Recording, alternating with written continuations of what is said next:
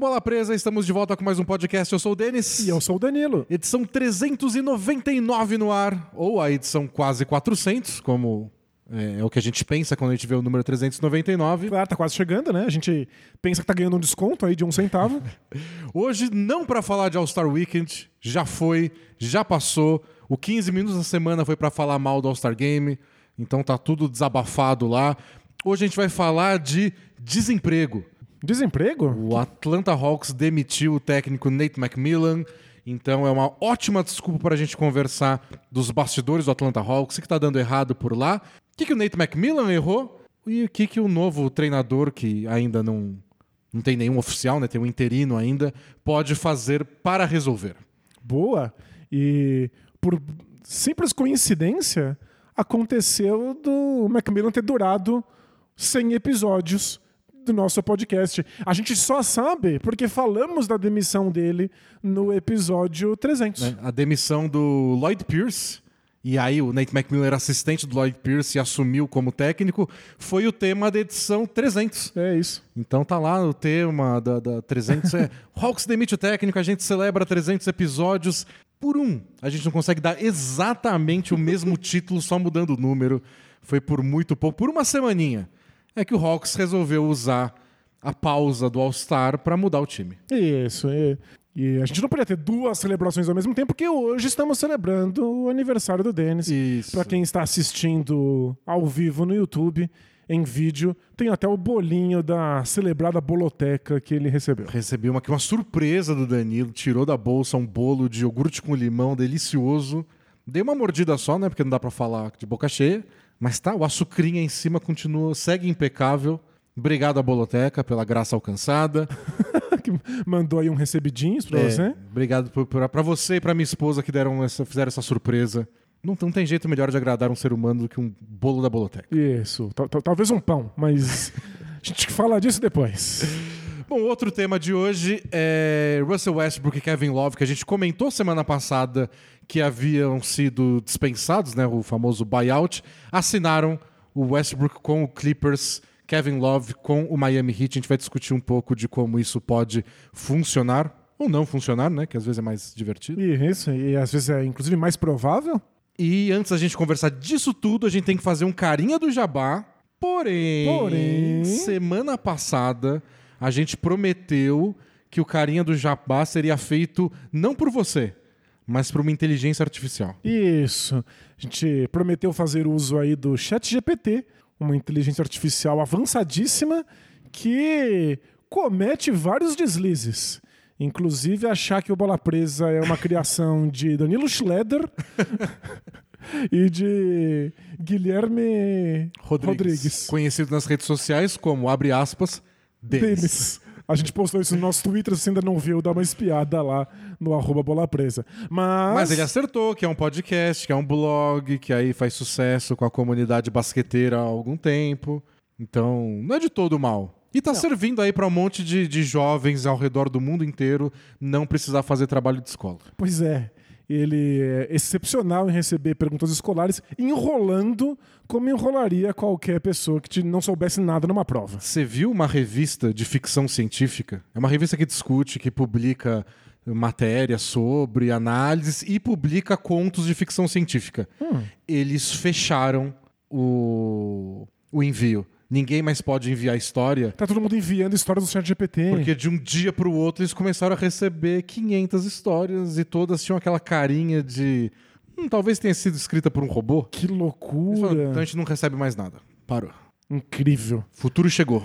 Bom, o futuro chegou pra gente também.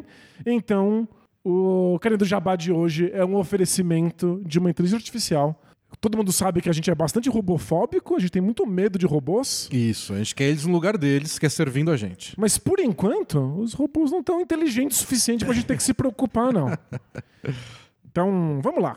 Eu pedi pro ChatGPT escrever o carinha do jabá para o podcast de Bola Presa. Você não, não explicou o que, que é o carinha do jabá. Não o carinha do jabá, nem o que é o podcast de Bola Presa. Ele, ele mandou o seguinte. Tô lendo aqui. Aham, limpa a garganta. Ele, ele fez mandou um... você limpar a garganta. Então vamos lá. Olá, amigos do basquete. Vocês já ouviram falar do podcast Bola Presa? Não? Então corre lá e dá uma conferida. Os hosts Danilo, Felipe e Rômulo Surgiu o Romulo ainda. é o Danilo Schletter, o Felipe Furtado, que foi Isso. como ele achou que você chamava na primeira vez, e o Rômulo, provavelmente o Mendonça. Falam sobre tudo que está rolando no mundo do basquete, com muita informação, opinião e bom humor. Ah, isso, é- isso é verdade. É um prato cheio para os fãs da bola laranja. Então não perde tempo. Procura agora mesmo por Bola Presa no seu aplicativo de podcast preferido. Olha, Quase, que, quase, hein? precisão. E se joga nesse conteúdo de primeira. Uau, show, vem. Aí eu só avisei ele que ele esqueceu de falar das assinaturas. E aí ele respondeu: Desculpe, você tem toda a razão. Vou complementar o carinha do Jabá para o podcast Bola Presa. Ele chamou de carinha do Jabá, é sensacional. Aí ele continua. Além disso, se você quer ter acesso a conteúdo exclusivo e ajudar a manter o Bola Presa cada vez melhor, não deixe de se tornar um assinante do podcast. Com uma assinatura mensal, você terá acesso a episódios extras, análises aprofundadas, vídeos exclusivos e muito mais. É só acessar o site do Bola Presa e clicar em Seja um Assinante para esse, saber esse mais. botão não existe. mas tem um botão que chama Assine. Isso, esse botão é, é quase isso. Não perca tempo e faça parte dessa comunidade apaixonada por basquete. Tá de É, isso é- parabéns o chat GPT. Foi meio assustador até. Essa segunda parte do, do- do- das assinaturas. É isso. O único problema é que ele ainda acha que esse é um podcast feito por Danilo, Schl- Schroeder, Schroeder. Felipe e Rômulo. Então, É, ele vai ter que dividir tudo em três agora. né? é, vai ficar mais difícil pagar as contas. Mas bom, o carinha do Jabá tá feito. Você não teve trabalho nenhum, Daniel. Tive o trabalho de perguntar pra ele, corrigir ele e ler em voz alta. É, devia, não- de- ainda não vale a pena. devia ter improvisado. Vamos falar de basquete? Bora!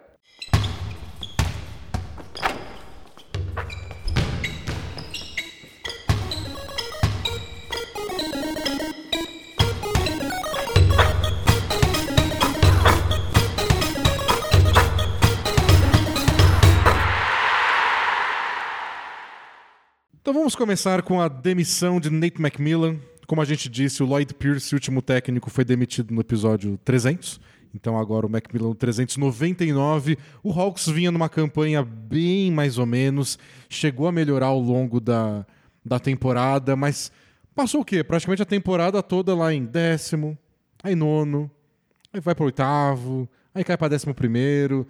Pareceu um time assim destinado a jogar o torneio colher de chá e não fazia parte dos objetivos do time. A coisa não estava boa. Surgiram, que faz um mês pelo menos, talvez um pouco mais, notícias de que o Nate McMillan e o Trey Young não estavam se bicando. E aí, antes da parada do All-Star, o Hawks perdeu dois jogos seguidos, tomou uma sapecada do Knicks, que costumava ser freguês. Né? O Trey Young jantava o Knicks toda vez. E perderam para o Hornets. É, Que aí, aí é. complicado Complicado. demais. E aí o dono do, do, do Hawks, é, o Tony Wrestler, ele disse que essas últimas duas derrotas não foram. Não foi por isso que demitiu, mas que, Que foi por isso que deixou mais claro que estava na hora de uma mudança. E aí eles usaram a parada do All-Star para fazer essa mudança. Então o Macmillan não é mais técnico do Atlanta Hawks. É, acho que o mais importante para que essa decisão aconteça é o grau de expectativa que existia sobre esse Atlanta Hawks para essa temporada. É, times vão mal, times brigam por, por- pelo torneio colher de chá. A décima posição é cobiçada por várias equipes. O que se esperava do Hawks era muito mais do que isso. Por conta do Trae Young, o time já deveria ser melhor. Com a chegada de John Murray, tinha gente achando que eles iam estar brigando por mando de quadro na Conferência Leste. Não estar nessa situação e não estar sequer com uma vaga garantida para a pós-temporada, aí é muita decepção. É uma campanha muito parecida, quase idêntica à do ano passado, que já foi uma decepção. Pois é. Porque a gente tem que lembrar, que você acabou de falar, duas temporadas atrás o Hawks chegou na final do leste.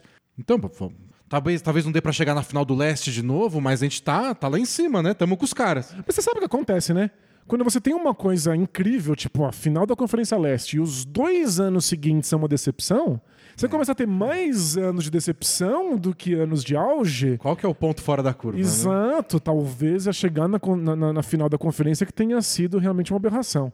Mas não quero me comprometer com esse, esse ponto de vista ainda. É cedo, talvez esse time consiga voltar pro prumo. Mas a gente cantou essa bola um pouco. Eu confesso que a gente é muito melhor analisando e interpretando o que acabou de acontecer do que prevendo o futuro, né? Claro. Mas até porque é nossa função, de fato. Mas quando o Hawks, no, no preview da temporada passada, depois do Hawks ter ido para a final da Conferência Leste, a gente bateu na tecla dos perigos do time que tem muito sucesso muito cedo. Uhum. Que nem sempre está pronto para tanta expectativa e que isso pode voltar para amaldiçoar eles depois. E eu acho que é exatamente isso que aconteceu. Porque se você pesquisa um pouco sobre os bastidores do Hawks, o que falam é que o dono do time que eu citei, o Tony Wrestler, ele é, primeiro, muito presente, ele palpita em tudo, ele é muito interessado, o que é legal, Isso, né? é uma benção e uma maldição. É, é legal porque o cara é o dono do time, ele que bota o dinheiro, então quanto mais interessado ele tá, mais investimento ele pode fazer. É claro, e ele pode dar bastante respaldo para os outros especialistas. Ele está ali, então ele pode criar as condições materiais para que as ideias dos funcionários deles possam ser alcançadas. E até criar um nível saudável de pressão. Uhum. Do tipo, ó, eu tô esperando, eu tô em expectativa, eu levo a sério isso.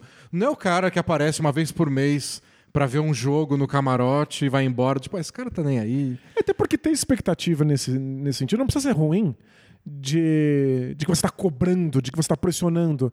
Mas é entender que, olha, a gente esperou que isso fosse dar algum resultado. Passa algum tempo e não deu esse resultado, então perfeito, vamos mudar de plano. Qual é outra coisa que a gente pode fazer? É legal ter um, um dono presente justamente para isso. Para que você possa mudar os rumos dependendo do que está acontecendo. Porém. É, o que dizem é que ele ficou muito empolgado com aquela final do leste e que ele interpretou que o Hawks estava pronto para disputar a final do leste todo ano. Tava no mesmo nível, sei lá, do Milwaukee Bucks, do Boston Celtics, do, do Sixers, né? Que eles eliminaram naqueles playoffs. Né. Então que a próxima temporada já seria para brigar por título de novo. Não brigaram, agora tá caindo. Ficou na mesma de novo lá de oitavo lugar, nono, e ele tá muito frustrado. E isso acabou pesando a expectativa do Macmillan. O Macmillan foi demitido, mas não só isso. Teve problema interno antes. Porque quem comandava o Atlanta Hawks era o Travis Schlenk. Ele que era o general manager ou presidente de operações, chame como você quiser. É o cara que fazia as trocas, era o cara que planejou, é o cara que montou esse time na prática. E todo mundo sabia da dinâmica do John Collins, que. Ah, vamos trocar o John Collins, esse papo que a gente faz há três anos. Isso, que inclusive nosso podcast Trade Deadline, uma das notícias era o John Collins ficou, depois é. de tanto tempo sendo considerado aí para uma troca. Dizem que ele estava sendo negociado com o Suns. E aí, de repente, surgiu a chance do Suns pegar o Kevin Durant e falar: desculpa, mas. Durant é uma coisa, John Collins é outra. É, John Collins é esse problema. Ele é bom demais para a função que tem no Hawks, mas não é bom o Caro suficiente. E, e, de fato, mas também não é bom o suficiente nesse momento para você substituir qualquer outro jogador por ele. E aí dizem que acho que na temporada passada, talvez o começo da temporada passada, não lembro exatamente quando foi, o Travis Schlenk estava é, negociando o John Collins com um time da Conferência Oeste. A única informação que a gente tem, não sabe qual, e que seria um bom valor, com escolhas de primeira rodada para o Hawks. E o Tony Wrestler, o, o dono do Hawks, vetou. Falou, não, a gente não vai trocar o John Collins porque a gente acabou de ir para a final de conferência. A gente não vai quebrar esse grupo. Ah, isso aconteceu. É estranho, né? Porque receber jovens talentos e escolhas de draft não combina mesmo com um time que acabou de chegar numa final de conferência. A não ser que você faça o diagnóstico de que chegou antes da hora, de que o time ainda precisa de uns anos para encontrar peças. E quais peças, né? Tipo, talvez o John Collins não seja de cara, talvez a gente precise dessas escolhas para trocar por esse jogador Exato. daqui um tempo, mas não concordou com, com o Travis Schlenk. E aí depois, nessa off-season, teve a fatídica troca pelo DeJounte Murray que custou três escolhas de primeira rodada, mais uma opção do Spurs trocar de, de lugar com o Hawks em um draft, e mais o Gallinari e tudo mais. E o Travis Schlenk era contra essa troca. Hum. E ele é o general manager do time. Só que todo mundo ao redor dele, os assistentes dele, o, um deles, o filho do dono, que é um cara de 27 anos, que todo mundo diz que a cada dia que passa ganha mais voz lá dentro, apesar de nunca ter trabalhado com basquete ou outro time da NBA. Engraçado, é, parece a narrativa de um certo filme de um, sobre basquete de uma certa rede de streaming vermelha. Exatamente. Que a gente já analisou no nosso clube do livro. Exato. Um abraço pro Adam Sandler aí. Que bizarro. De, de fato acontece no mundo real. É, mas o dono do Hawks não morreu, tá? Mas olha, filhos de dono que querem ter muita voz. Ah, se meu pai fosse dono do time da NBA, eu falaria, pá, me põe aí. Eu, só, eu já ganhei um título de fantasy uma vez. Ganhou mesmo, parabéns. Uma vez. Na Liga Bola Presa É, de Fantasy. as outras vezes eu fiquei sempre entre os últimos. Mas um ano eu ganhei. Incrível. Então, o que, que tá fora da curva, né? É, o, o, o seu título foi a- o Hawks chegando na final de conferência. Pelo menos eu ganhei. É, O verdade. Hawks ficou na final de conferência. Eu tenho o troféu lá pra mostrar na minha galeria. Um troféu imaginário, um Parabéns. campeonato de fantasy. Mas o filho do dono do Hawks tá é, É, atrapalhando, e então. ele era muito a favor da troca do, do DeJounte Murray. E o Landry Fields, lembra do Landry Fields? Landry Fields, ex-jogador da NBA, que jogou no Knicks. Ele ficou famoso porque foi ele que emprestou o sofá que o Jeremy Lin dormia enquanto acontecia toda a, A Lin Insanity. Porque o, o, Jeremy Lin não tinha lugar pra ficar em Nova York, o contrato dele ia acabar em alguns dias. Era um, um contato, um contrato minúsculo, 10 dias, né? É, aí o Landry Fields falou: ah, dorme lá em casa. Ele dormia no sofá do Landry Fields. E Quando virou uma sensação tendo jogos históricos. E também muito jovem do Landry Fields. Ele parou de jogar cedo e ele começou. Ele trabalhou no Spurs até. E agora trabalhando no Hawks. E ele era a favor da troca. E aí, no fim das contas, o Travis Schlenk se sentiu meio. Bom, ninguém aqui concorda comigo. Eu deveria mandar no negócio, né? Eu deveria estar comandando esse time. E aí ele não foi demitido.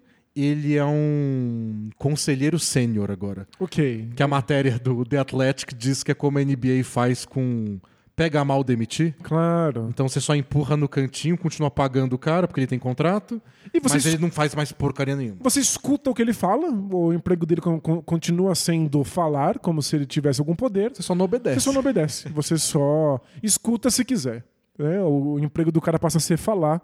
Se você quiser, você tapa os ouvidos. Então já tinha essa crise rolando off-season. Eles perderam a liderança deles porque o cara que montou essa equipe não achou que eles deveriam. A, a notícia é ele gostava do DeJounte Murray, ele queria o DeJounte Murray, por esse preço não vale a pena, a gente tem que ir por outro caminho. É, é- é caro mesmo. E agora a gente começa a considerar se esse encaixe com, com o Trae Young funcionou. Então, e o John Collins deu uma entrevista falando: ah, nem avisaram nada pra gente, só avisaram um dia que, tipo, ó, o Travis Schlenk agora não manda tanto, e é isso. Abraços. Que difícil. Bora jogar.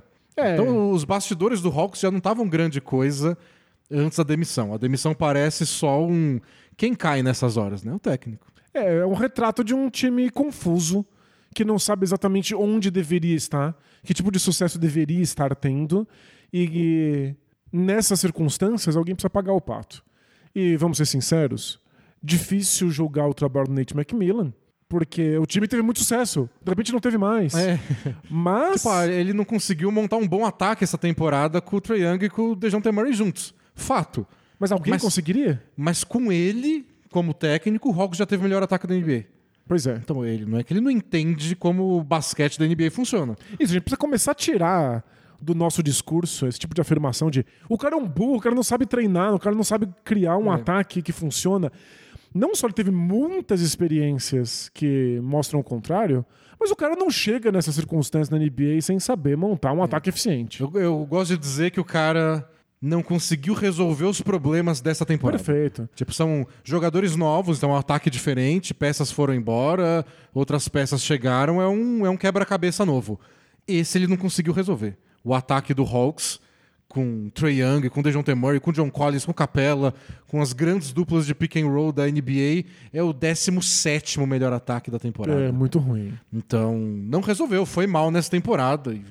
Às vezes a solução é demitir. Engraçado que a matéria do The Athletic sobre a demissão do, do Macmillan lembra de uma frase do Nate McMillan quando ele assumiu no lugar do Lloyd Pierce.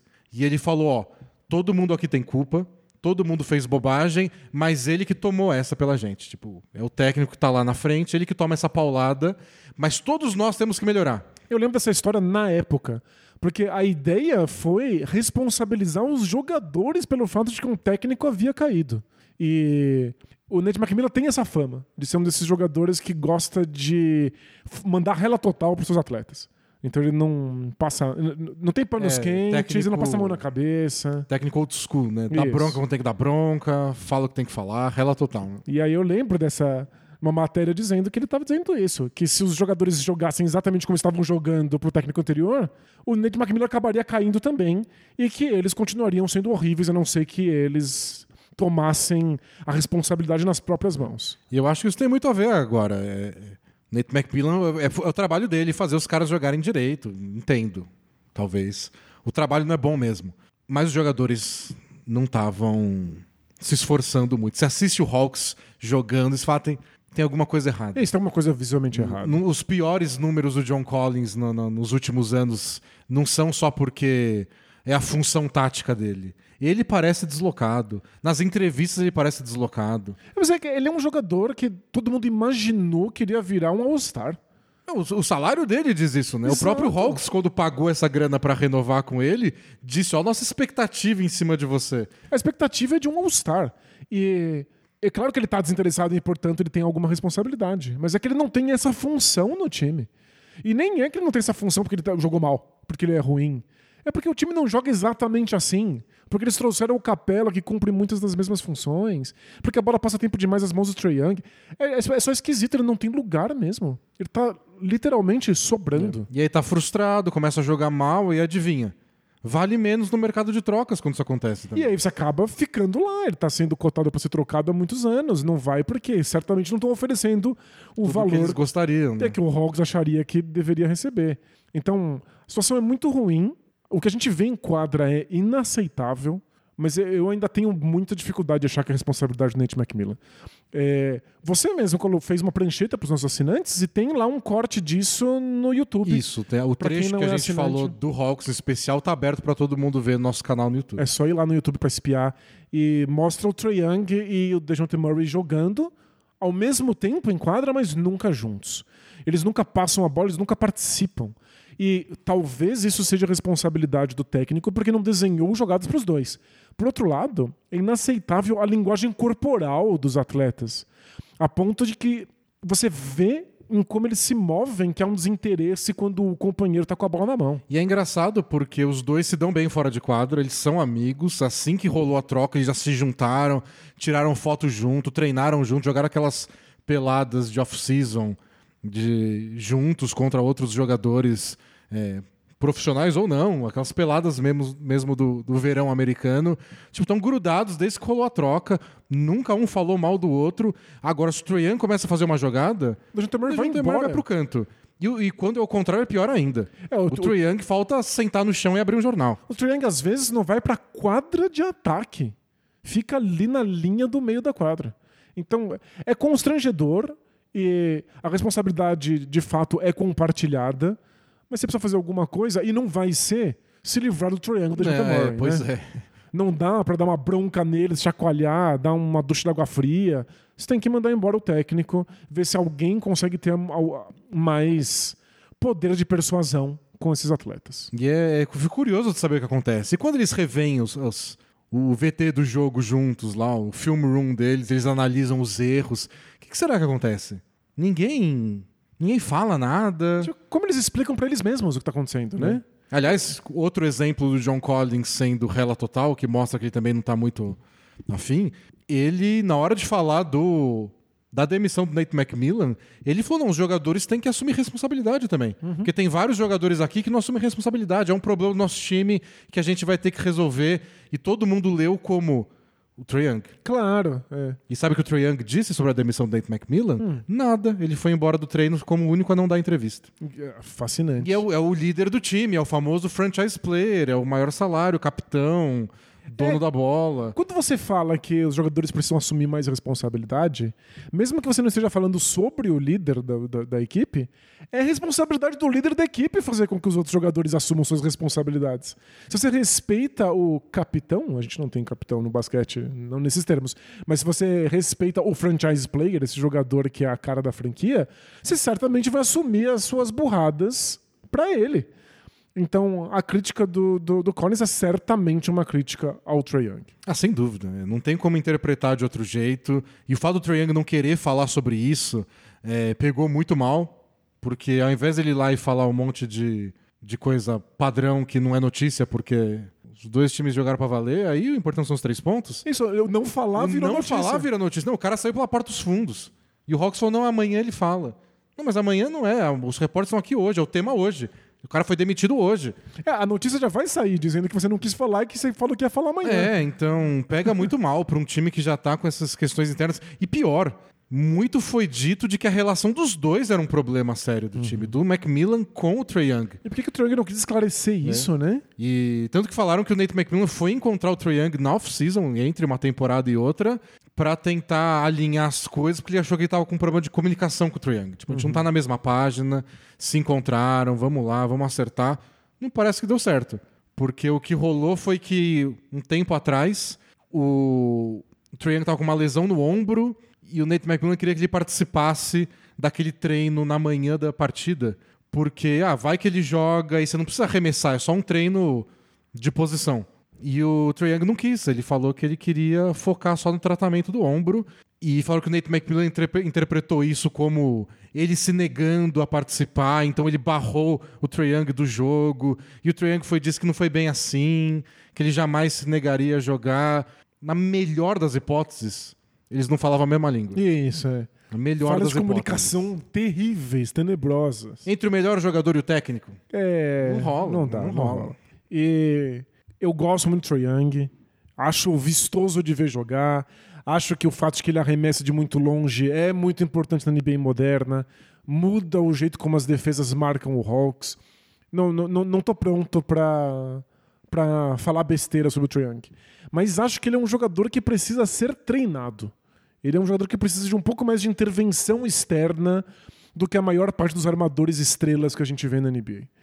É, se você tira o técnico e deixa o Don't fazer coisas da cabeça dele, talvez não seja um jogo muito eficiente, mas vai parecer basquete. Se você deixa o Trae Young fazer o que ele bem entende, não sei se vão sair muitas jogadas.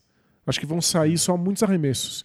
Então eu torço para que ele tenha o acompanhamento necessário, para que ele tenha um técnico que entenda o estilo dele, que altere, que lapide esse jeito dele de jogar, que torne o Trae Young um bom jogador de pick and roll, que é uma coisa que eu ainda acho bem falha no jogo dele. Ah, do de pick and roll? Eu Ah, acho que- eu acho que é, é onde ele domina, é onde ele faz tudo. É que eu acho que ele tem mais dificuldade de passar a bola no pick and roll do que armadores da- que costumam ter o talento dele. Ah, não sei. Eu, para mim, eu- tudo passa pela defesa. Enquanto ele for um dos piores defensores da NBA, só não vai rolar. Se você tá pensando nesses nível, nesse, nesse nível do dono do time, de a gente tem que brigar por título de novo. Se o Trae for um dos piores defensores, É, é muito difícil. é muito difícil. É. E esse ano eles trouxeram o DeJounte Murray, que é famoso pela defesa, um dos líderes da NBA em roubo. Eles melhoraram de ser a 26 defesa da NBA para ser a vigésima. É, não é o suficiente. Não é o bastante. É, mas é é, a, a defesa é muito grave, mas eu ainda espero que o Drang tenha um técnico que coloque ele Ah, eu acho, eu, eu do acho jeito mais maduro ofensivamente. Eu acho o pick and roll dele tranquilo. Eu acho que ele é, é um pesadelo de marcar no pick and roll. É assim que ele alimenta o Collins e o Capela todo o santo jogo. É assim que o, a- aqueles rankings de combinação de assistência, quais são as combinações que mais acontecem, Trae Young e Capela, Trae Young e John Collins está no top 10 todo ano. Às vezes no top 5. Acontece o tempo inteiro. É, o que me incomoda é o jogo ser só isso. E eu acho que é, é- é uma armadilha da NBA. Porque você larga o Doncic, tipo, ah, joga aí do jeito que quiser. Funciona. Você larga o LeBron, claro que funciona. O Trae Young funciona até certo ponto. Mas todos eles são muito melhores quando, surpresa, tem um time estruturado, entrosado, que não faz só uma coisa, que tem outros tipos de jogada. Que ex- existe alguma coisa montada quando existe uma marcação dupla nesses jogadores. É, é. tipo, é tão óbvio. E é, de novo, é o exemplo 5.325 de todo mundo quer copiar o Warriors, mas ninguém copia o É Warriors. claro. Bota um monte de arremessador, um- É, tipo, ah, joga mais baixo e acha que isso vai solucionar. Larga o Curry lá no pick and roll o dia inteiro. Funciona? Funciona. Por quanto tempo? Vai ser o melhor time do- da história do basquete? Não. Agora, esse aí que o Steve Kerr montou chegou bem perto. Mas muito mais difícil, muito mais complexo. É muito mais de desenhar, complexo, é difícil, claro. envolve montar um elenco que faça sentido ao redor. É, não é fácil. Mas eu acho que é isso que o Hawks tem que procurar no novo técnico. Alguém que cria um sistema ofensivo que vá além do ah, larga o Trae Young porque ele é gênio. Até o Dallas ano passado precisou do Brunson fazer mais coisa, a defesa melhorar. E aí, bum, o Dallas tá na final de conferência também. E consegue fazer um dos melhores ataques de todos os tempos. Isso, o LeBron chegou na final da NBA naquela primeira fase dele no Cavs, quando ele era um pirralho ainda. Mas a diferença que foi quando o Miami Heat tinha um time de verdade. Não, e nem vou na parte do. Completamente diferente. Tinha o Dwayne Wade e o Chris Bosh, porque isso é óbvio. Mas não, tinha um estilo, tinha uma defesa forte, tinha estratégia para o contra-ataque. É, então, e acho que o Heat é um excelente exemplo. Porque deu algum trabalho fazer isso. Lembra que o, o, o Pat Riley teve que bancar o Spoelstra, que ficou ali na, na, frigideira por um tempo, até o, o Heat se acostumar com um certo estilo de jogar. E os jogadores tiveram que comprar um, um modelo de jogo, uma análise estatística avançada. E eventualmente funcionou. E o Wade era um pouco diferente do Wade que a gente, que a gente conhecia. O Bosch era bem diferente é. do Bosch que a gente conhecia. O LeBron teve que fazer algumas pequenas concessões. E assim que o Spolstra foi descobrindo o jeito que eles queriam jogar, eles perceberam que eles precisavam de mais jogadores como Shane Barrier, como o Mike Miller, e menos jogadores, menos pivôs. Exato. Eles contrataram cinco naquele primeiro ano do LeBron no Heat. É, faz muita diferença ter uma identidade e os jogadores se adequarem a ela para você trazer mais jogadores e para a estrela ter um pouco de direcionamento. Que eu acho que nesse momento da carreira é o que o Trae Young precisa. Ele precisa de algum direcionamento de estilo, inclusive. É, quando o DeJounte Murray chegou, falou, legal, ele é ótimo. Para fazer o quê? Como é que o Hawks vai jogar? O que, que, que ele vai acrescentar? E a gente não descobriu até agora. O DeJounte Murray recebe um corta-luz e arremessa de meia distância. É sempre isso que acontece. E é isso, eu queria ver outros, outros tipos de jogada, inclusive com o Trae Young. É, fazer o pick and roll dele ser mais versátil do que ser só ponte, ponte aérea e, e floater que são as coisas que, que geram para isso. É, talvez mais que... coisas acontecendo além dos dois envolvidos. É, ele, eu acho que ele tem, ele tem ainda dificuldade de perceber zona morta, de colocar a bola no perímetro depois de fazer esse jogo de pick and roll. É, muita dificuldade de, com esses passes picados. O time precisa ter esti um estilo, e acho que você tem toda a razão precisa ser um estilo um pouco mais versátil, precisa ter mais coisa acontecendo. É, se você tem um armador que é elogiado justamente pela sua inteligência, visão de jogo, passe, como é o Troy Young, bota um negócio mais complexo, mais opções, mais. É. deixa mais difícil de ser marcado. Se você acha que o Triangle dá conta, a gente vai descobrir quando acontecer. Claro. Mas por enquanto. Mas deve é... Sei lá. E bom, quem está montando tudo isso é uma das. O Landry Fields, que eu falei, muito jovem, primeiro trabalho dele como general manager. O Kyle Corver é assistente dele. Também acabou de aposentar como jogador. E o filho do, do dono. E eles que estão montando esse time. Eles que fizeram a troca do DeJounte Murray e muita gente bateu nessa tecla depois da troca, que foi vai ser difícil segurar o Kevin Herter por causa do, das questões salariais. E dito e feito, imediatamente depois eles trocaram o Kevin Herter. Não foi uma troca boa. Não foi uma Os jogadores boa. que vieram em troca não fizeram nenhuma diferença. É, eu choraminguei bastante quando aconteceu. O Kevin Herter era muito importante para esse Hawks. E a explicação principal é: com o Herter lá, eles iam provavelmente ultrapassar o luxury tax lá, iam ter que pagar multas, e o dono, por mais interessado que seja no não sucesso quer, do time, não, não queria pagar. E talvez não fosse necessário isso se o John Collins já tivesse sido trocado antes. É claro. Por um salário talvez um pouco menor ou algum inspirante. Então, tem, tem a questão do Trae Young, que tem boa parcela de culpa. Tem a questão da gerência do time, que além de brigar entre eles, vacilaram em pelo menos algumas dessas trocas, ou não trocas, como no caso do John Collins. E claro, Nate McMillan, como todo técnico, não importa a bucha que joga em cima de você, seu trabalho é resolver. Isso. Ele não conseguiu resolver. Claro, você é julgado pelo que você consegue fazer, e nos casos de técnicos da NBA, você é julgado a curto prazo. É, quando ele assumiu o time, na, há duas temporadas, no meio do ano também, a campanha do Hawks, a partir do momento que ele assumiu, foi de 27 vitórias e 11 derrotas. Foi uma ascensão assim colossal.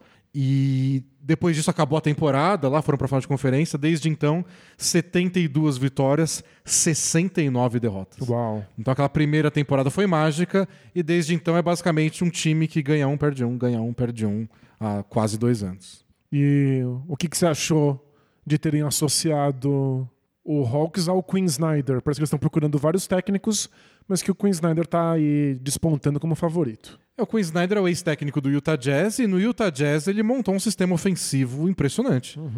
Era um time com o Gobert, que ninguém confia que segura um passe, o Conley velho, o Bogdanovich, que não é nenhum All-Star, e estava quebrando o recorde de eficiência ofensiva. E de bola de três pontos. É. Ele, o, o Quinn Snyder é é considerado um técnico bem tradicional, mas o que ele fez no, no Utah Jazz foi a coisa mais moderna que você pode imaginar. E ele tinha um sistema ofensivo bem complexo nos primeiros anos dele com o Jazz, e aí nos últimos anos foi ficando cada vez mais basicão. Cada vez mais pick and roll e bola de três, bola de três, bola de três e mais uma bola de três. Pra completar 50 a fatura. bolas de três num jogo é muito pouco. Isso. Mas que ele já montou ataques mais é, frescos, já, já fez isso. E a defesa do Jazz era boa, né? Mas com o Gobert, É, então, exato. no auge da forma, não, é, não quer dizer que ele vai replicar com qualquer time que ele aparecer. Claro. né? E é mérito óbvio de um técnico que usa bem o Gobert, mas o, o Gobert é só um excepcional defensor. Eu só não sei o que, que vai. Porque por enquanto quem tá comandando o time é o Joe Prunty, que é um, assistente do Macmillan. Será que o Quinn Snyder chegaria agora? Será que eles esperam off-season? Porque às vezes é bom negócio esperar off-season. A não ser que você tenha certeza absoluta que você quer o Quinn Snyder e o Quinn Snyder tem a certeza absoluta que ele quer o Hawks. Geralmente essas coisas se arrastam até off-season porque nunca se sabe, né? Talvez seu técnico favorito que tá em outro time vai ser demitido porque eles foram mal nos playoffs. E todo ano tem gente sob pressão. É claro, claro. Alguém pode cair a qualquer momento. Mas, não sei, acho que o Queen Snyder parece uma, uma boa sacada. Tava vendo umas listas de técnicos disponíveis, técnicos que já têm passagem pela NBA, e o Queen Snyder é provavelmente o melhor É, deles. acho que dos que estão no mercado, é ele. Acho que o, o Frank Vogel eu não sei, porque por mais que ele tenha sido campeão no Lakers, muita gente ainda acha ele muito fraco. Exato, é. Mas E eu acho que o, o ele tem Snyder- bons trabalhos na carreira e um título. E o que estão dizendo é que o Queen Snyder é associado à cultura que o Jazz conseguiu construir. Que ele é um dos responsáveis pelo modo de pensar o basquete lá dentro. E o Hawks certamente precisa de uma cultura. Qualquer uma. Achei engraçado que o, o Landry Fields disse que ele queria um técnico e o objetivo é que seja um técnico que leve um time pra ser top 10 de ataque e top 10 de defesa. Ué, mas É. não é objetivo de qualquer um? E você pergunta isso na entrevista? Não, não é. Tipo, o que, que você quer fazer? Eu quero que seja um time top 10 no ataque e na defesa. Contratado. Contra- é, o que você quer ser? Um time que seja campeão da NBA. Olha só. O que você vai trazer imaginava, hein? empresa? Parabéns. Ah, muito lucro. Contratado. tá bom, é, prometer assim é fácil. Não, não. A, a gente tem que estar preparado para dar respostas melhores em entrevistas de emprego. Não pode ser só esse tipo de coisa. E é por isso que a gente deveria fazer cursos na Lura. Momento alura. Não vai aparecer numa entrevista de emprego falando que você vai dar lucro pro patrão. Mostra o processo, o que, que você sabe fazer. Exato, mostra a sua especialidade. Como você vai fazer? E mais do que isso, com a Lura você pode mostrar sua versatilidade. Você pode ser especialista numa área e mostrar que você tem talento em outras áreas adjacentes. Ou você pode não ter nenhuma especialidade, mas ganhar várias delas fazendo mais de mil cursos disponíveis na Lura, com várias linhas diferentes que a Lura oferece, sugere para que você possa se especializando aos pouquinhos. Só vai com calma, a matrícula vai lá, dura bastante tempo, você não precisa fazer os mil de uma vez. Vai um de cada vez, ou dois de cada vez, tem gente que tem facilidade. Pois é, uma hora você chega lá. alura.com.br barra promoção, barra bola presa, você ganha 10% de desconto na matrícula e começa aí seu caminho para enriquecer seu currículo e depois, né, se gabar dele nas entrevistas de emprego. Perfeito. Isso aqui sei fazer, sei fazer. E coisas mais práticas do que é, ganhar. Vou dar lucro. Vou. Top 10 defesa e top bom. 10 ataque. Não, o que, que é isso? Seja mais específico, top 7 defesa. É, Se você fala alguma coisa do tipo top 7 defesa e top 11 ataque, parece que você sabe o que tá falando. Pois é, né? Fica muito. Top 10, que é muito genérico. Não, não seja genérico, a Lura pega nosso cupom de desconto. Bom, vamos falar dos outros. Tem mais coisa pra falar do Hawks? Ou Não, bora pro, pro buyout. vamos pro mercado de buyouts? A gente já falou, sema- semana passada a gente falou, né, do Justin Holiday que foi pro Dallas Mavericks, Terrence Ross que foi pro Phoenix Suns, Reggie Jackson vai ser o armador reserva do Nuggets, Danny Green no Cavs. Acho que tudo isso a gente pelo menos passou na semana passada. Perfeito. O que a gente teve de novidade essa semana é Russell Westbrook agora joga no Clippers, o Kevin Love foi pro Miami Heat e o Patrick Beverly vai jogar no Chicago Bulls. Ele tá muito feliz, Danilo, porque tem aquele famoso apelo geográfico. Ele é de Chicago. É, é só, é só o que precisa. E disse que vai se entregar mais do que ele jamais se entregou. E... Já che- ele chegou sendo líder, né? Porque ele tem essa aura dele. E ele falou: Zé Clavini, você não precisa passar a bola pra ninguém, você precisa botar a bola na cesta. Eu só imagino o, o- to- todo mundo no Bulls vai olhando e falando: Mas quem é você? Você acabou de chegar, você tá mandando um dos nossos principais jogadores mudar o jeito que ele joga. É que buyout é um termo bastante chique para dizer que houve uma negociação entre time e jogador, o jogador abriu um pouquinho, abriu mão de um pouquinho de dinheiro e o time se livrou dele para não pagar o, o seu salário, não ocupar o, o espaço salarial. Mas na prática, você foi demitido, amigo. Você foi demitido. Você acabou de ser demitido e chega mandando no Zé Pois é, Clavini. meio esquisito. A única diferença para uma demissão para o buyout é isso, que tem uma. Em teoria, os dois partes estão de acordo. Isso. E o cara abre mão. Normalmente na NBA, o cara abre mão de um pouquinho do salário, que é o que ele vai receber no próximo time, e aí no fim do ano ele recebeu o que ele tinha que receber mesmo. Isso. Normalmente assim. É, Mas o Patrick Beverly tem dessas. Ele, ele manda, ele é líder. Tem time que precisa de líder, e aí funciona. E tem do- gente apostando que o Bulls É um time que é um precisa. desses casos que falta voz. É que eu, eu sempre acho que tá bom, voz é importante. Agora, o que essa voz está dizendo é mais importante ainda. Não, a, e voz de quem, né? É que a, gente tem sempre o caso do, do Wolves, em que parece que a voz do Patrick Beverly fez diferença. Pelo menos ele diz que fez. É, a gente acredita. E aí a gente tem que ouvir a voz dele pra acreditar que a voz dele. o time piorou é depois que ele saiu, então, É, então. foi, foi uma propaganda a favor dele. E o Wolves era famoso por ser um time, e ainda é famoso por ser um time sem liderança, em que as pessoas não sabem quem deveria assumir as responsabilidades. E o Patrick Beverly era essa voz no vestiário. Se funcionava ou não, não dá pra ter certeza, mas pelo menos ele cumpria um papel. E pelo jeito o Bulls precisa muito de alguém que cumpra esse papel. E o Patrick Beverly adora. Não é? Ele nasceu pra isso. É o momento dele de brilhar. É. Não sei se é o bastante pro Bulls, que aliás é um resumo do mercado de buyouts como um todo. Não sei se resolve, né? É, não sei se é o bastante. Os caras estão sendo dispensados dos seus antigos times por um motivo. Nunca esqueçam-se disso. Lembram do. Não, meu Deus, o Nets contratou o Lamarcus Aldridge e o Blake Griffin acabou a NBA. pois é, não, tem, tem um motivo para esses caras estarem sendo dispensados. Eles podem ajudar, dá para ser importante no momento importante da temporada. Duvido, nunca é uma revolução. É, eu sou rancoroso, né? Então eu lembro da gente falando que esse monte de veterano no Nets era só muito velho. E que se eles estão ali é por um motivo, né? Os outros É. times não estavam interessados. E aí veio gente, aí nos comentários dos vídeos no YouTube, meteu o pau. O pessoal queria mudar as regras da NBA para não poder contratar tanta gente, para não ser muito Isso. apelão. E... Falando que a gente não sabia de nada, que a gente só não queria admitir que o Nets era uma panela. Que olha só, o Marcos Aldridge acabou de fazer 28 pontos nesse jogo. Imagina nas finais da NBA. Aviso, amigo, eu tô aqui de- conversando com você do futuro e absolutamente nada deu certo no Nets. Nada. Nada. Nem os veteranos. Nada. O que é bizarro porque deu muitíssimo certo por muito pouco tempo. Então, os veteranos não costumam ajudar muito, não costumam ser solução total, mas uma forcinha, às vezes, é, o que você precisa, O né? legal do Beverly é que tem algumas funções parecidas com a do Lonzo Ball, que eles estão sentindo muita falta e que o Bulls acabou de confirmar de que não volta mesmo essa temporada. Então vai ficar o quê? Uma temporada e meia fora sem jogar basquete o Lonzo Ball. E tem essas umas notícias aí bem esquisitas, né? De que ninguém consegue diagnosticar exatamente qual é o problema. Tá, tá virando uma história das mais estranhas a lesão do Lonzo Ball no joelho. É, é que tem uma outra crítica ao Bulls que é não é possível que seja só o Lonzo Ball.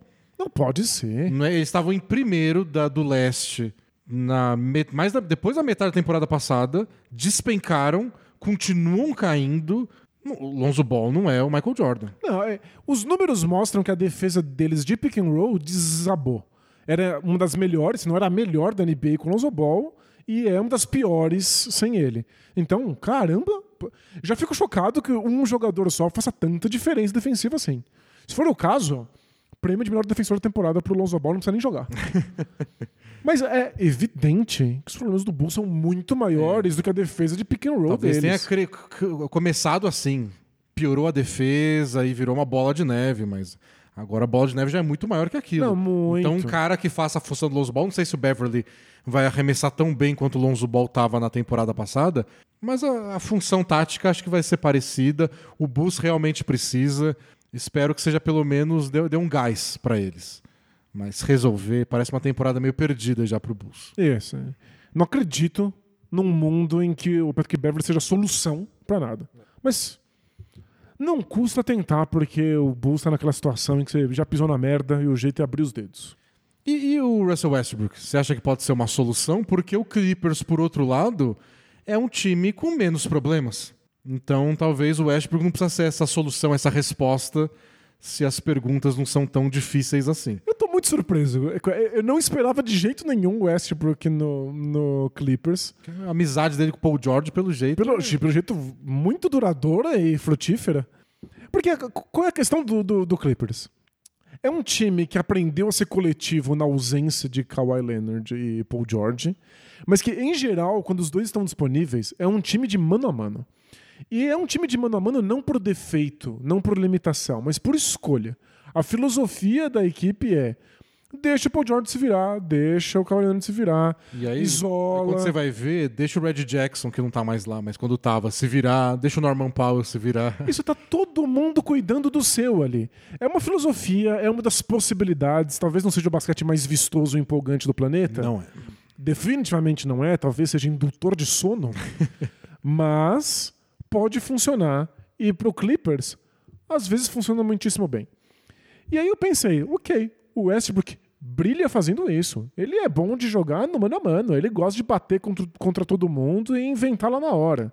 A questão é que quando ele tá fazendo isso, os outros jogadores não estão. Então, não parece que ter o Westbrook nessa circunstância seria prejudicial para o jogo ofensivo do Paul George e do Kawhi Leonard, mas as informações que nós temos é que os dois não só concordaram, como ficaram eufóricos de que o Westbrook estava indo para lá. Não, o- os anos do Paul George com o Westbrook no Thunder, eles criaram uma conexão que eles dizem que são grandes amigos, que um confia a vida no outro. Então, pelo jeito, Paul George foi brigou pra isso acontecer. E é engraçado se você ver as entrevistas da galera do Clippers no dia da trade deadline. Os general managers, às vezes, o dono do time, se alguém aparece pra dar entrevista, pra falar sobre as mudanças. E as, todas as entrevistas do Clippers eram, não, agora a gente abriu mão de armadores, eles trocaram tanto o Red Jackson quanto o John Wall. A gente vai buscar armadores, a gente tá pe- pensando em defesa, arremesso. E aí passa uma semana e eles trazem o O Westbrook. Westbrook que não tem absolutamente nada disso. Aí você começa a ficar, será que. Será que é esse cara que tá mandando mesmo? Ou será que o Paul George e o Kawhi falaram, traz o Westbrook e não reclama? É, não, a, a situação é esquisitíssima. Mas por outro lado, é uma configuração que faz muito sentido pro que o Westbrook faz. Talvez seja exata- exatamente isso que ele precisa. É que eu fiquei um pouco preocupado que as informações que estão vindo lá é que o Westbrook deve ser titular. Que deve haver um processo de transição aí para ele se acostumar com como funciona e eventualmente ele vai ser titular. É, Então, aí Aí é muito Aí eu complicado, começo né? Porque o- a grande vantagem que o Clippers tinha em relação ao Lakers, em questão na- sobre o Westbrook, é menos dependência. O Lakers, quando a temporada começou, que, que o Lakers precisa ter para ter sucesso? Para poder ir para os playoffs? Que o Westbrook funcione, que ele jogue muito bem, que ele crie um entrosamento com o LeBron e com o Anthony Davis, que os três descubram como jogar juntos de uma maneira eficiente. Tem que funcionar, senão o Lakers já era. O Clippers não tem isso. Tipo, eles não precisam que o Westbrook dê muito certo, eles não precisam que o Westbrook tenha média de 20 pontos por jogo, eles não precisam nem que o Westbrook tenha um entrosamento legal com o Kawhi Leonard. É verdade. Não precisa que o Westbrook termine os jogos em quadra, não precisa de nada disso. E, e uma Eles coisa não além. precisam nem do Westbrook. Pois é, é, em resumo é isso. E aí é uma pressão muito menor. E outra coisa, até a pressão de como o cara chegou. Como é que o Westbrook chegou no Lakers? Uma troca que envolveu muitos jogadores, titulares, jovens. O Lakers mandou escolha, Kuzma, Caldwell Pope. E uma troca que talvez tenha desagradado pessoas lá dentro, que gente É. da diretoria, possivelmente jogadores. A gente nunca ficou sabendo se o LeBron estava verdadeiramente satisfeito com isso. Dizem que ele pediu, né? Não sei como. mas- Vai saber. É, O caso do Clippers, não. O cara acabou de ser dispensado. Chegou pelo mínimo. Graça, é? Então tem menos pressão, não, a gente tem que usar ele, tem que ser titular, meu Deus. Eu acho que tudo isso desenhava para um encaixe mais fácil. Até o Westbrook aceitar ir para lá depois de ser dispensado, talvez ele tivesse mais. Não, tudo bem. Já que já aceitou vir do banco do Lakers, né? Vai ser titular agora para quê? É, mas pelo jeito vai ser. É, não sei. É que não sei se é a melhor ideia. É, eu insisto que é a última chance do Russell Westbrook. Já foi pingado em lugares demais, muito próximo da aposentadoria. Se não der certo agora no Clippers, em que a, a responsabilidade é menor, a expectativa é menor, em que o salário é minúsculo, em que ele tá com um dos melhores amigos dele, alguém que vai bancar ele e o trabalho dele por lá, aí adeus. Eu Precisa lembro, funcionar. lembro uma matéria no passado sobre. Tava discutindo o buyout de alguém, talvez seja até do Westbrook. Quando tava naqueles piores momentos dele no Lakers. E um cara entrevistou um agente e um agente falou que o problema de buyout, de- dessas coisas, é que assim que você toma essa dispensa de um time e assina um contrato mínimo, você é um jogador de contrato mínimo. É. E é muito difícil você jogar bem o bastante para outro time olhar e falar: não, vou dar um mid-level de 10 milhões por ano. Se é o mínimo, é o mínimo. Outros times talvez se interessem por você. Pelo mínimo. Pelo mínimo. Então, outros times que querem ganhar título. É, o Westbrook acabou de inaugurar a sua, o seu novo tour. De caso dê certo, hein? Tem que dar certo no Clippers. Mas ele inaugurou o seu tour por times que disputam o título e precisam de um atleta Tão experiente, veterano, que vão pagar o mínimo pra ele. É que o encaixe, como a gente viu do Westbrook, é muito complexo. O do Clippers faz um pouco mais de sentido. É. Eu gosto, eu falei semana passada até, gosto da ideia de que o Clippers joga com muitos jogadores abertos, muitos arremessadores, uma coisa que o Lakers não tinha. Então o garrafão tá aberto para ele infiltrar. É, tem opções de passe em todos os lugares, bons arremessadores espalhados pela quadra.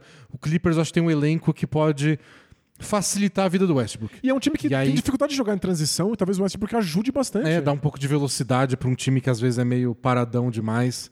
Então, Porque essa é uma questão que resolve alguns problemas. Não sei se resolve os problemas, mas talvez ajude. ajude a atacar essas questões. Uma coisa que me enlouquecia é que assim, o Westbrook só funciona de um único jeito. E isso ficou evidente no, no Oklahoma City Thunder quando ele teve a melhor temporada, temporada da carreira. É, deixa ele pegar o rebote, deixa ele correr pra frente, deixa ele tomar uma decisão. Às vezes as decisões são ruins e aí viraliza. Mas eu sempre achei que o preço que você paga é pouco para que ele te proporcione se você deixa ele ter essas circunstâncias aí, essas condições. No Lakers, ninguém queria que ele pegasse esse rebote. Não é pra ele pegar a bola, correr pra frente e tomar decisão. Toda decisão que ele tá tomando é uma que o LeBron não tá tomando. Exato. Aí parece um péssimo negócio. É só ruim. Então, eu, ach, eu achava que ele estava numa situação péssima em ter que receber a bola no ataque, o que imediatamente significava uma situação de meia quadra. Mesmo que o Westbrook não seja mais tão explosivo, mais tão veloz, deixa ele pegar esse rebote, deixa ele correr pra frente. Eu acho que pro Clippers faz sentido. É, a conta vai mudando né, ao longo da carreira. Tipo, o cara tomava decisões esquisitas anos atrás. Mas fazia um monte de ponto, cavava um monte de falta, é, pendurava um monte de jogador, batia lance livre, botava o time adversário sempre no, no limite, porque estava sempre pressionando. Se você vai perdendo alguma dessas coisas, Você pressiona um pouquinho mesmo. a parte dos erros começam a pesar mais. Porque o Claro. que você está oferecendo além disso não é tão grande quanto foi nos melhores anos de carreira dele. Perfeito. Acho que pra essa conta bater, o Westbrook tem que ter menos responsabilidade mesmo. E eu acho que é o caso do Clippers. Mas Pra mim parece ok. Na pior das hipóteses, se deu tudo errado, chegar nos playoffs não dá pra usar o Westbrook, não usa. O Clippers já era bom antes disso. Bom o bastante pra ganhar o título? Ninguém sabe porque o Clippers é um mistério. Depende do dia que você decidiu assistir eles jogarem.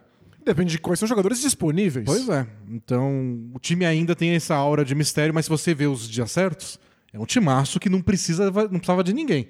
Vai que ajuda. E a gente fala que o, o mercado de, de buyout em geral tem jogadores muito veteranos aí no fim de carreira. O Westbrook é a coisa mais próxima de um jogador estrelado que a gente vê num buyout em muito tempo. Pois é, sem dúvida. Então, É aquela história também, né? vai que ainda sai um suco. Eles tinham o John Wall. É, tem Na esse. pior das hipóteses, eles continuam com o John Wall, que tem um nome diferente. É isso. E que também não acerta arremesso de fora. E por fim, a gente tem o Kevin Love assinando com o Miami Heat. Até foi diferente, esse não foi nem pelo mínimo. O Heat tinha aquele biannual exception, que é um, um artifício para você contratar jogadores mesmo se você estiver acima do teto salarial, que só tem ano sim, ano não. Porque, né, Pra que ter regra simples? Não, tem, tem que ter regra, regra que lembra um, um malabarista em chamas dando pirueta. Então é mais que o mínimo que tá recebendo o Kevin Love pra jogar lá. Eu achei legal, porque é uma posição, essa posição 4, pra jogar no garrafão ao lado do Adebayo, mas que tá sempre abrindo, né? Como o Hit gosta na linha dos três pontos. Eles não tinham ninguém, eles perderam o PJ Tucker no off-season, não chegou ninguém pro lugar, o Caleb Martin virou titular, mas ele não é tudo isso, não tem tanto reserva. Eles tentaram usar o Duncan Robinson nessa situação e simplesmente acabou a carreira do Duncan Robinson. E é nele que eu queria chegar. Porque eu acho que o Kevin Love não tem tanto a ver com o Hit. Porque ele é um defensor feroz. Imagina. Ele é um atleta incansável que troca de marcação e tá sempre se comunicando na defesa. Longe disso. É o oposto, é o antônimo de Kevin Love. É isso, ele já foi motivo de chacota por ser um péssimo defensor. Mas teve seus momentos.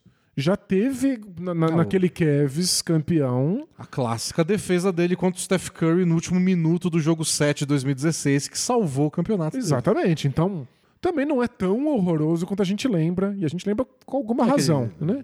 E também soube ser horroroso quando era horroroso. né? Isso. Mas assim, não tem a ver tudo com o que o Hit faz, mas o Duncan Robinson não tinha também. Cavou seu espaço, deu certo por muito tempo, até ele virar o clássico especialista de três, que é arremesso de três. Isso, marca registrada. Marca registrada São vários aí, assim. pelo Ryan Anderson. incri- incrível modelo aí da, da NBA. Eu acho que o Kevin Love cobre esse espaço e o, e o Duncan Robinson era muito importante para eles. Tinha muita jogada desenhada pro, pro Duncan Robinson, porque eles têm. O Hit é conhecido por isso, né? Muito passe, muito passe, muito corta-luz. Sobra sempre um arremessador. E se esse arremessador tá acertando, cria muita dor de cabeça pra defesa. E é aí que o Jimmy Butler se aproveita, aproveita espaços. É o, claro. Adebayo é a mesma coisa. E o Heat é um time que tem fetiche por estourar o cronômetro de 24 segundos. Porque eles adoram passar a bola e girar a bola e absolutamente nenhum arremesso surge. Porque eles precisam de arremessadores especialistas. Se um, um arremessador hesita um segundinho, a jogada tem que começar tudo de novo. O Kevin Love consegue ser esse gatilho rápido que vai pegar a bola e simplesmente botar pra dentro. E o Miami tá naquela. tá em sétimo agora, acabei de conferir pra ter certeza. Então eles estão naquela briga com o Knicks pra fugir do colher de chá. Então. É, é importante pra eles terminar bem a temporada. Eu não quero que, que, que pareça que o Kevin Love vai ser uma revolução, mas às vezes é pra ganhar uma posição. Se render uma vitória aqui, outra lá, isso é o suficiente pra passar do Knicks e não viver essa dor de cabeça de jogar o play-in. Não, seria, seria incrível. E ó, eu, eu não tenho nenhuma informação. Tô, vou falar o que eu vou falar agora completamente no escuro. É só puramente especulativo. Jornalismo especulativo. Jornalismo especulativo, também conhecido como jornalismo de imaginação. É ficção, não é jornalismo. Mas ó, não é esquisito que de repente, de repente, o Kevin Love pediu um buyout. O que estão contando é que pegou todo mundo no Cavs de surpresa, inclusive os jogadores. O Jarrett Allen disse que ele foi. Falaram que ele ia comprar cigarro, né? E Isso, desaparecer. Foi comprar cigarro e não voltou mais. Como 90% dos pais do Brasil. É, ele pediu, pegando todo mundo de calça curta, imediatamente escolheu o Miami Heat e por pura coincidência o Miami Heat tinha uma exceção bianual que paga É. mais do que o mínimo. Eu acho que. Olha, eu Alguém conversou aí por fora. eu né? achei curioso, hein? Eu achei que alguém ligou pra alguém que falou com alguém que não deveria. É, parece que o Kevin Love chegou um dia na direção do Cavs e falou: ó, talvez só apareça oportunidade aí pra mim. Vocês não podem só me dispensar. Isso. Porque. E pelo Eu jeito, fiz tanto por vocês já.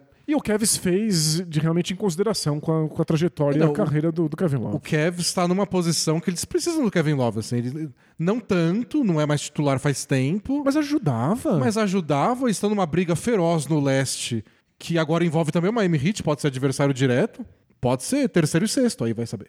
E quarto e quinto, sei lá, o Kevin está na briga. Foi só, mas aí eles dispensaram, e dispensaram dizendo obrigado por tudo, a gente vai aposentar sua camisa quando você parar de jogar. Pois é. Então, orra. Então, a gente ficou no, no- no episódio passado. Foi episódio passado, né? A gente ficou um tempo sem basquete, eu já perdi minha noção de espaço-tempo. A gente ficou muito confuso de o que, por que o Kevs fez isso? E aí, agora temos a resposta. Não foi o É, o. Kevin Love pediu. Foi o Kevin Love. É, o Kevin Love é quem quis sair. E eles só resolveram ser um time simpático que trata bem seus jogadores históricos. Isso. É uma política em geral da NBA e as equipes que não fazem isso se queimam muito entre os jogadores. É uma- um jogo muito arriscado esse, em que uma estrela clássica da sua franquia pede alguma coisa no final da carreira e você não oferece. É, pega bem.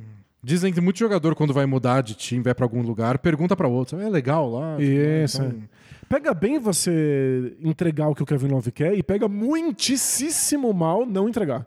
Então é, essa é uma decisão muito fácil de fazer. é, mas eu acho que, Não é pode, uma escolha muito difícil. acho que pode ajudar o Hit, acho que pode destravar um pouco o ataque deles. É uma posição que era a mais frágil do elenco inteiro. Então, vai lá. se der- não, precisa, não precisa ser titular. Mas não, vai, Não vai precisa ser. dar certo todo jogo. Mas vai. Eu, eu, eu tô muito otimista com o Kevin Love no hit. Eu acho que a concorrência é mínima. Então, jogar ele vai, chance ele vai ter. E se acertar as bolas de três, o Hit agradece e muito. Nossa, muito. Tô no aguardo de vê-lo titular e fazendo aí os seus 12, 15 pontos por jogo em, em muito breve. Bom, vamos para a maldição bola presa KTO, então, antes de responder perguntas dos internautas? Bora? Então, semana passada, a gente apostou no All-Star. E. Ah, Conta aí sobre você me convencendo a colocar o Kevin Herter como campeão de três pontos. Eu achei que a KTO tava desrespeitando ele, colocando ele em último. E calhou que ele ficou em último. calhou que a KTO. Mandou acerta muito mais que a- bem, muito Ca- bem. Calhou que a casa ganha sempre, Danilo. Você imaginava essa? Num... Não, não esperava, Site hein? de apostas. Me pegou de surpresa. Mas o que a galera lembrou disso? o que marcaram a gente no Twitter quando o Kevin Herter começou a jogar tijolo em direção à cesta? É, nossa, foi. Não foi só uma atuação ruim. Não foi só ficar em último. Ele ficou em último com louvor. É, nossa, foi Foi ridículo. uma atuação catastrófica, digna de uma maldição bola presa. Agora, quantas mensagens a gente recebeu por apostar no Mac McClung pra ganhar a Campeonato de Terradas? Ninguém lembrou da gente. Quantas né? mandaram pra dizer que a gente acertou que pela primeira vez o LeBron ia perder o É All-Star Game? Pois é, mas é assim. Internet, rede social, essas coisas, tudo tóxico. É, só, só, Só odiador. lembram dos nossos erros, dos nossos fracassos. Só tem hater só. Mas vamos calar os críticos hoje com novas apostas, já que o basquete volta na quinta-feira à noite. Se você está vendo ao vivo, volta hoje. Se você está ouvindo no Spotify, seu agregador de podcast favorito, volta Veja o que aconteceu aí. sexta Tem gente que já assiste rindo. Já ouve o podcast rindo porque sabe o Claro. que aconteceu. Hoje tem Cavs e Nuggets. Carmelo versus LeBron. Não, isso era 20 anos atrás. Você quer apostar em um. Eu, te- eu tenho muito medo de apostar em time. Tipo, esse, esse time vai ganhar. Uhum. Porque eu sempre tô desinformado. Você pode seguir quem você quiser nas redes sociais, Danilo. Você sempre tá desinformado de alguém que tá desfalcando o time. É verdade. Então. Não, claro que o Nuggets vai. ah, o Jamal Murray não joga, e o Michael Porter Jr. Ah, o Aaron Gordon tá poupado. Então eu, eu prefiro as apostas individuais, porque se o cara não joga, devolve a aposta e pronto. Perfeito. Mas segundo, aqui tá todo mundo tá presente. Garland, Jamal Murray, Michael Porter, Jokic. Quem que você quer apostar? Ah, vamos no Jokic, né? Que depois desse All-Star Game, ele certamente está muito descansado. É, mais de 24 pontos pro Jokic. Vai rolar. Ah, é marcado pelo Jarrett Allen e Evan Mobley. Talvez ele queira passar mais a bola. É, eu, eu acho que não, porque é justamente quando ele enfrenta bons defensores que não vem marcação dupla. Então ele vai fazer ele mais. vai ter que pontuar. A gente pode falar, a gente pode pegar as assistências do Jokic e apostar abaixo disso. Vamos ver, Costumam, vamos ver, vamos ver. costumam ser esses jogos em que ele passa menos a bola. Deixa eu ver se aparece aqui. Tem de primeiro ponto, eu acho muito engraçado. Quem vai marcar o primeiro ponto do É co- É jogo? como apostar em para o ímpar, né? Jokic mais de nove assistências? Isso, vamos para menos. Vamos menos. menos. Menos de nove assistências pro Jokic. Legal. Feliz. Nossa, eu me sinto tão... Me sinto igual os haters nossos quando aposto menos. Mas é que eh, não vai ter marcação dupla de jeito nenhum e aí eh, passar a bola é muito mais complicado. Tá. Você quer apostar sozinho ou fazer uma combinada com outra? Ah, combina, porque essa foi muito fácil, né? Hoje tem Magic Pistons, Pacers e Celtics. Mas vamos, vamos- apostar no banqueiro só porque eu vi ele no, no- no All-Star Game Ele e ficou apaixonadinho. fiquei apaixonadinho outra vez. Eu reapaixonei no banqueiro. Banqueiro pra marcar mais de 21 pontos? Legal, bora. Contra o Pistons? Psh, Nossa, no primeiro quarto. não, não vou apostar essa parte. Primeiro quarto rumo a um jogo de 100 pontos. É isso? De 80, 80. É, vai multiplicar aí por 3, vírgula alguma coisa nossa aposta. Bom, já estamos mais rico. Legal. Já vou comprar uma cobertura pro meu bolo. Nosso cinquinho aí vão, vão render. Vamos agora ler perguntas do amigo internauta, já que a gente tá rico agora? Opa, bora? Are we having fun yet? Both teams play hard. Both teams play hard. It's not supposed to be easy. I mean, listen, we talking about practice. Not a game, not a game, not a game. We talking about practice. I want some nasty. Both teams play hard. Both teams play hard. God bless and good night. Então, Both Things Play Hard. Primeira pergunta. Ah, tem a do André da semana passada. Porque a gente precisa esclarecer. Eu nem botei no podcast em áudio, ficou só na versão em vídeo. Porque ele perguntou dos limites de dinheiro que podem ser envolvidos numa troca. E a gente falou que o limite nessa temporada é 6,3 milhões de dólares. Legal. Porém, a gente ficou na dúvida se se contava no cap ou não. E Isso. só não conta. Eu falei groselha, achei que contava e definitivamente não conta. É mimo só. Não, não conta pra compensar. Ah, Esse cara tá recebendo 10 milhões de salário, o outro tanto. É só mimo pra agradar o outro time que provavelmente tá recebendo a pior parte da troca. Perfeito. É um agrado. Agora sim, pergunta do Repercussão. Olá, D&D, tudo sussa? Sussa! Tô fazendo um hang loose aqui.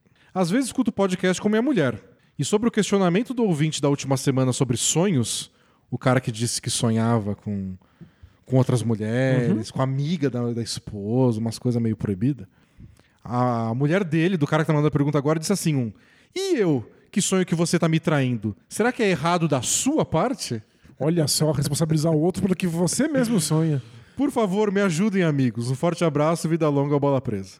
Ó, já co- conheço relatos de gente que acordou brava porque sonhou que o companheiro tava traindo. É normal, mas é que eu já vi gente racionalizar essa indignação do tipo, eu só estou sonhando isso porque você me dá motivo. Ah. Você me dá motivo, entendeu?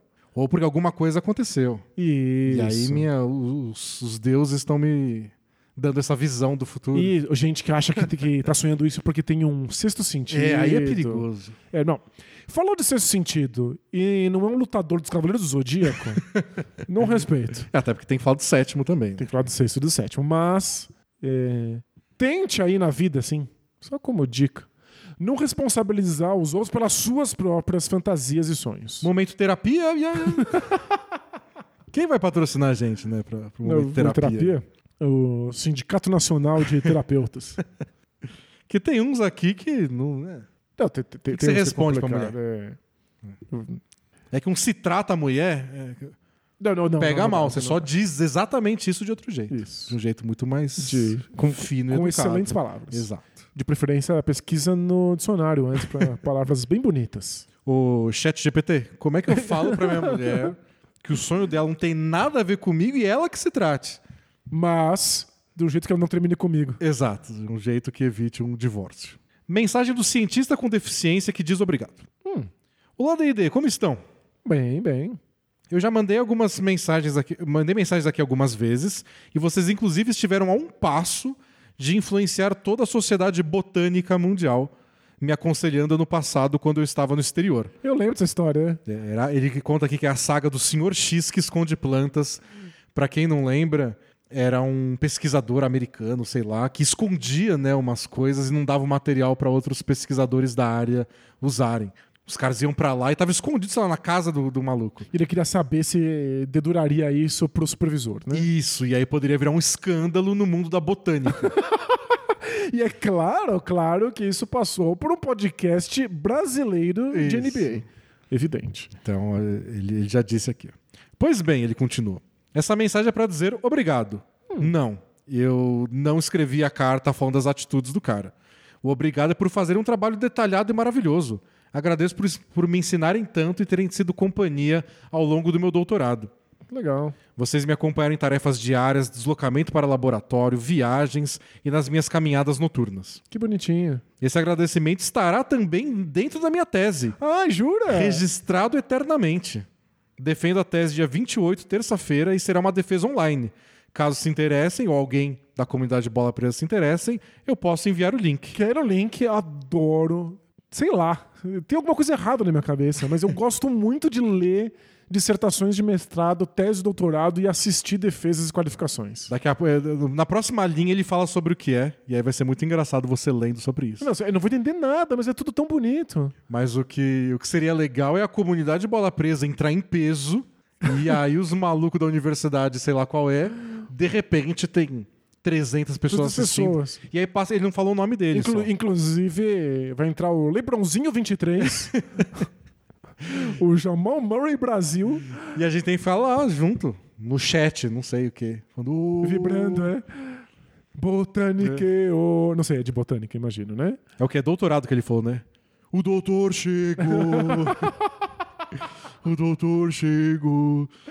Boa, vamos inaugurar a torcida organizada de defesa de É, tese. não, gente, é do mundo esportivo aqui. A gente tem que levar esse- isso aí para o mundo da defesa de doutorado em botânica. Eu adoro, eu sou totalmente arroz de festa acadêmico.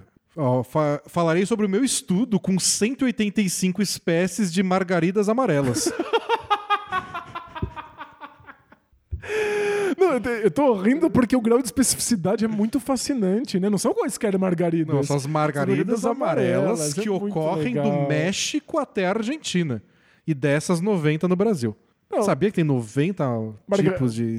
De margaridas amarelas? Só no Brasil. Incrível. Natureza é maravilhosa e mais maravilhoso ainda é quem estuda natureza. É, como o título da mensagem sugere, que ele era com cientista com deficiência, sou uma pessoa com deficiência e escrevi um artigo sobre ser PCD e estar na vida acadêmica. Que legal. Ele ficará na tese e apresentarei sobre ele e pretendo publicar na Science, a revista Science, Uau! para falar para todos os que não têm deficiência, mas também para os que são como eu e muitas vezes são privados de sonhar. Obrigado por tudo e por tornarem minha vida mais divertida. Continue fazendo esse conteúdo incrível. Vida longa, bola presa. Valeu, muito obrigado. PS. É. Só para dizer que não falei de basquete, vocês sabiam que o Shea Alexander, o SGA, na carreira tem aproveitamento de 30,8% de, de bola de três aos sábados, mas 43,8% às terças-feiras? É mesmo? Minha conclusão é que jovem quer festa no sábado. Abraços. Trouxe informação pro programa. Trouxe informação e é sempre emocionante ver que a gente participa de momentos importantes dos nossos ouvintes, mesmo que a gente nem saiba. Então, muito obrigado por contar pra gente, por É, deixar a gente saber E disso. obrigado por colocar a bola presa aí na- no agradecimento da tese. Ah, legal demais. Isso eu sempre leio. Você lê os agradecimentos? É, eu quero ver a pessoa agradecendo a, a mãe, o pai, o tio, o primo. Aí alguém no meio, é sempre alguém inesperado. Nesse caso, o inesperado vai ser um podcast de basquete. Não, sério. é, eu trabalhei por uns anos na biblioteca da Faculdade de Medicina da Universidade de São Paulo. E eu cadastrava as teses que chegavam lá. E eu sempre li os agradecimentos. e é muito engraçado porque você lê três linhas de agradecimento e você sabe que você não deveria ler a tese. De tão absurdamente mal escrito que tá. É, tipo, é visível. E é só um agradecimento. né? É só dizer, agradeço a minha mãe. E aí as crasas tudo errado. Minha E- mãe e meu pai é o Xuxa. Tipo, Sério, o que a gente é- aprendeu na infância. É, é- é tão óbvio e evidente, mas não, era tão ruim, tão ruim. Então, Eu es- ficava imaginando como é que a pessoa escreve uma tese inteira. amigo, escreve direitinho aí seu agradecimento à bola presa, que o Danilo vai estar julgando Eu desse tá. lado daqui. Mas aí, se você tá publicando doutorado, você vai estar todo mundo julgando, né? É, bom. Tá, tá dado isso. Fa- fa- faz parte da brincadeira. Mas manda o link aí, não sei, no Twitter, em algum lugar, a gente compartilha e vê se. Se dá, se se dependendo do horário. Dependendo do horário, a gente consegue, consegue juntar uma galera aí. Ia ser muito legal. Fazer uma pressão. a banca vai ver, putz, a organizada veio. Isso, né? Tem aí 10 mil pessoas aqui É. gritando o nome dele, não dá pra, pra Fazendo reprovar. com o bracinho, com a mãozinha. Quem tá vendo no vídeo tá vendo. Só balançando as mãozinhas, igual antes de cobrança de falta. Balançando as mãozinhas. Balançando as mãozinhas. Mensagem do mecânico auto-intitulado. Hum. Opa, D&D. Bom? Bom, Bom, bom. boa tarde. Moro em Uberlândia, que segundo a Wikipedia tem como cidades irmãs Rondonópolis e Reze, na China. É H-E-Z-E. Como se lê isso em chinês? Rede. Fica aí pra sua criatividade. Tentei. O, nosso tempo tentando aprender mandarim não é o suficiente eu ler nenhuma palavra. Venho até os maiores resolvedores de problemas do Brasil apresentar o meu dilema para ver se podem me ajudar. Eu trabalho numa grande empresa aqui da cidade como auxiliar administrativo. Eu trabalho diretamente com o chefe do setor e numa das tramitações de documentos acabei sabendo que um dos meus colegas vai ser demitido no fim do mês. Até aí tudo bem. Não sou grande amigo dele nem nada. Porém, ele me contou super empolgado que estava olhando carros para comprar, porque o salário é bom e tal. Me disse que ainda estava com pressa porque não suportava mais andar de ônibus. Pensei em falar para ele não comprar porque ele seria demitido. Mas se eu contar, meu chefe vai saber que fui eu, porque eu sou o único que tem acesso aos documentos. O que eu faço? Deixo quieto e deixo ele fazer uma dívida que talvez não possa pagar depois? Ou falo e corro o risco de ficar mal com o meu chefe? PS. Desde o dia que ele me falou, eu fico botando todo tipo de defeito no carro que ele tá olhando. Mesmo que eu não entenda nada de carro. Que absurdo. Abraços, vida longa, bola presa. Esse cara precisa saber que ele vai ser demitido, né? É, é muito triste, né? Ele tem que já saber, vai ser é. demitido, que é triste por si só. O que a pessoa você acabou de comprar um carro. Não, só, só- só não dá. O que eu faria pra não me indispor com o meu chefe? Eu avisaria o chefe. Tipo, olha, eu vi no documento que o cara vai ser demitido e ele tá falando pra mim que ele vai comprar um carro e vai se endividar. É, eu até pensei em avisar, mas é, não, não quero Eu não queria passar por cima, pô. É, Isso. Então, por favor, avisa ele lá. Só manda o chefe contar logo pro maluco. O, o Mendes foram. O, quê? o cara é chefe, né? Eu já não tô esperando grande coisa dele. Isso, a gente tem as piores expectativas. É, então o cara pode falar. Azar o dele. Ele que dá um jeito depois. Não sei. Então, mas. E aí, como é que você faz? Você só fala, você- tipo, eu fiz minha parte, falei com o chefe? ah, eu dormiria um pouco melhor. É, eu dormiria melhor, isso é verdade. Isso. Mas não resolveu o problema do, Não, do, do acho que- colega. Acho que vale essa tentativa. É. Ou Um bilhete anônimo. um bilhete anônimo, mas o problema é que ele falou que o chefe vai saber que foi ah, ele. é, o chefe aí só ele sabe, né? É verdade. Só ele. É que você tem que. é- Esse é um problema. Uma taróloga que vai falar, ó, eu vi aqui que você vai ser demitido. Incrível. Se, esse- se esse cara for idiota o suficiente pra acreditar nisso, é uma excelente solução. E aí, se ele falar pro chefe, não, eu sabia que ia ser demitido. Mas como é? Porque eu fui numa taróloga. Perfeito. Então convença esse cara a ir numa taróloga, pague, Pague uma taróloga. taróloga. Por quê, né? Se fosse sério, se fosse uma coisa séria, se a gente tivesse um país sério, a taróloga ia saber.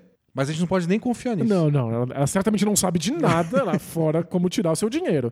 E aí, você convence ela a dizer pro cara que ele vai ser demitido.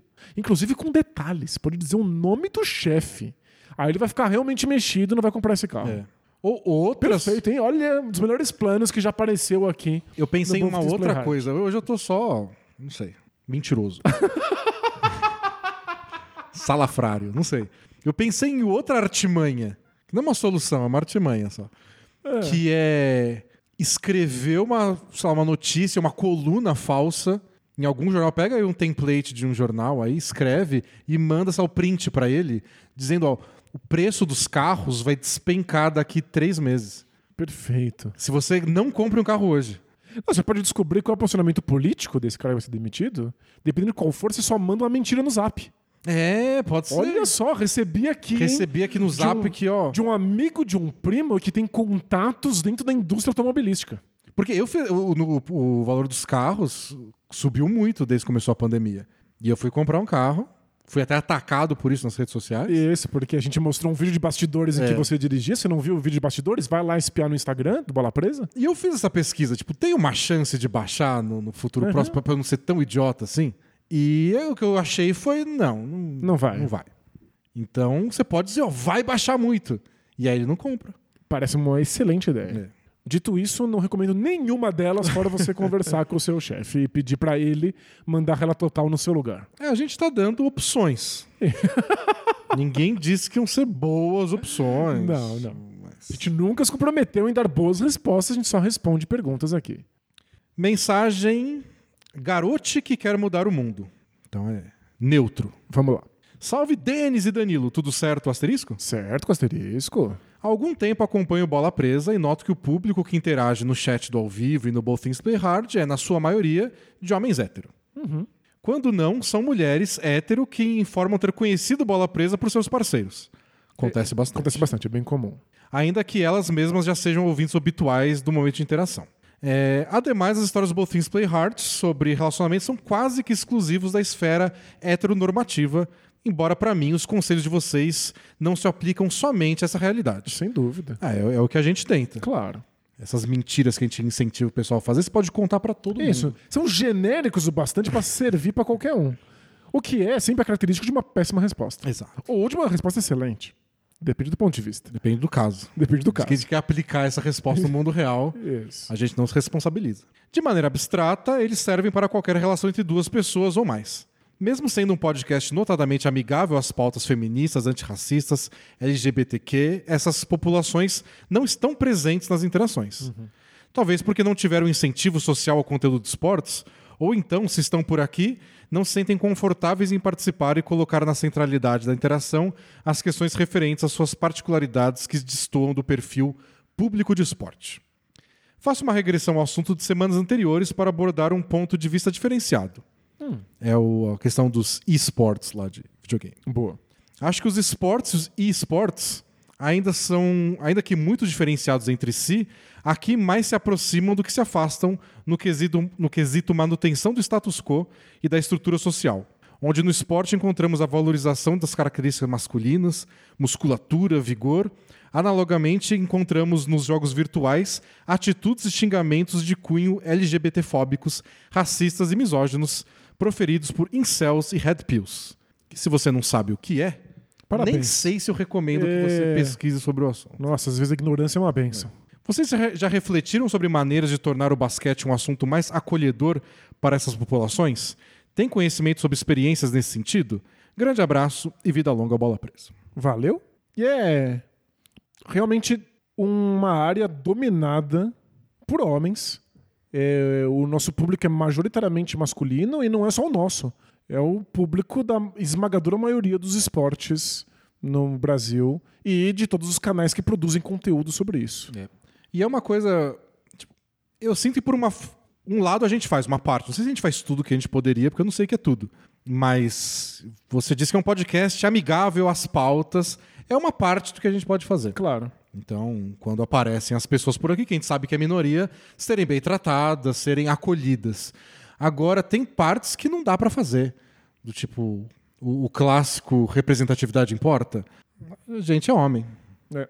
A gente é hétero, que quando as pessoas baterem o olho, não vai ter isso. Não vai ser de cara, talvez, que a pessoa se sinta é, representada ou acolhida. Talvez ela precise conhecer mais e talvez nem tenha essa disposição. Então tem um limite sobre o que a gente consegue fazer. também. Perfeito. E até a nossa questão de ler perguntas e os comentários de pessoas que sejam LGBTQIA, ou de mulheres, a gente lê tudo que a gente recebe. Mas a gente não recebe muito também. Dentro do. Tipo, tem que ser uma pergunta minimamente boa pra gente ler. Claro, e tem é. que parecer o mínimo de verossímil. Eu sei que vocês não acreditam em todas as mensagens que a gente, que a gente lê. É que vocês mas acredite, vocês, vocês não ouvem o que a gente não lê. É, vocês não ouviram os outros. Mas assim, realmente, quando aparece uma boa pergunta, a gente lê, a gente tenta colocar na roda. Mas é, eu me pergunto muito como é que foi essa construção social. Como é que esporte ficou associado a um público masculino e heterossexual? Porque o, o ouvinte sugere uma possibilidade de ter a ver com força e vigor físico, mas tem esportes diversos que levam em consideração tantas outras capacidades e habilidades mentais e físicas. É, parece uma coisa mais simples até, mais tipo, a- é nossa panela, não é pra vocês. É. Não, não sei se. Às vezes é só uma, é uma construção histórica que Isso. se deu e que é, rechaçou possíveis entradas. Mas a a- gente joga bola, vocês não jogam bola. É. Por quê? Porque não. Machismo é simples assim, às vezes. É grosseiro, não tem muito é, conteúdo.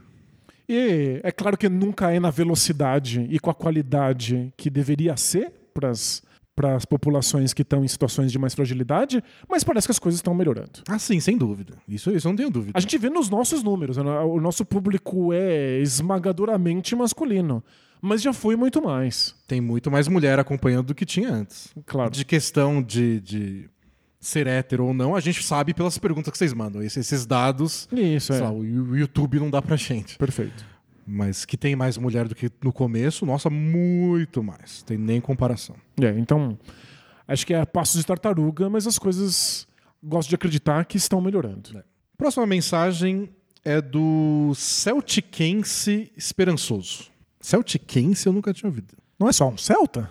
É, o Celticer. Celtic. Fala daí, de bom? Bom. Pergunta meio esquisita. Lá vem. Outro dia tive uma discussão com a minha companheira. Pois sempre que é o dia dela lavar a louça, ela não limpa direito o ralinho da pia da cozinha, Ok. afirmando ter nojo de pôr a mão nos restos de alimento. Eu disse que esse nojo não tinha fundamentos. É que a maior parte dos nojos não tem fundamento, né? Já que os restos de alimentos são a mesma coisa que minutos antes ela estava comendo. Tipo, você pode ter nojo de encostar o dedo num grão de arroz, sendo que antes você estava enchendo a boca desses mesmos grãos de arroz. Não, agora tem a aguinha da pia cima. Isso, acho que é. A questão psicológica aí é que os restos molharam. Eles estão em outro contexto, né? No fundo, você, tirou, você tira coisas de um contexto, já muda completamente como você a percebe. Mas né? nossa amiga teve um argumento bom aqui. É. Ela argumentou que é diferente. Da mesma forma que não temos nojo de pôr a mão no cabelo de uma pessoa é, quando fazemos cafuné, mas temos nojo quando encontramos cabelo no prato de comida. É. É outro contexto pro cabelo. Outro contexto pro cabelo. Embora eu confesso que não tenho nojo desse cabelo. Na comida? Não.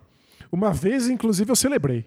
Por quê? Porque eu tava num restaurante e aí achei um cabelo na minha comida. A chefe era muito famosa e você tava tocando o cabelo da chefe. Não, não. é- eu simplesmente avisei um- uma garçonete pra que me trocasse o, o prato. Ela ficou bem desconfiada, tipo assim. Ah, mas cabelo mesmo? tipo, não é seu que, que, que caiu aí?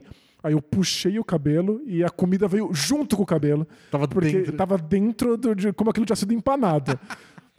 e aí, eu já tinha comido bastante da, daquele prato. Voltou um prato novinho Nossa, que eu pude que comer todo de novo e não paguei a conta. Nossa! Não é um dia célebre? O melhor dia da sua vida. O melhor dia da minha vida foi o dia que eu encontrei cabelo na minha comida. Tá vendo? Nossa. Pra minha sorte, eu não tenho nojo, porque eu acho um, um nojo que não faz nenhum sentido. Mas a maior parte dos nojos não fazem sentido e a gente tem mesmo É. assim.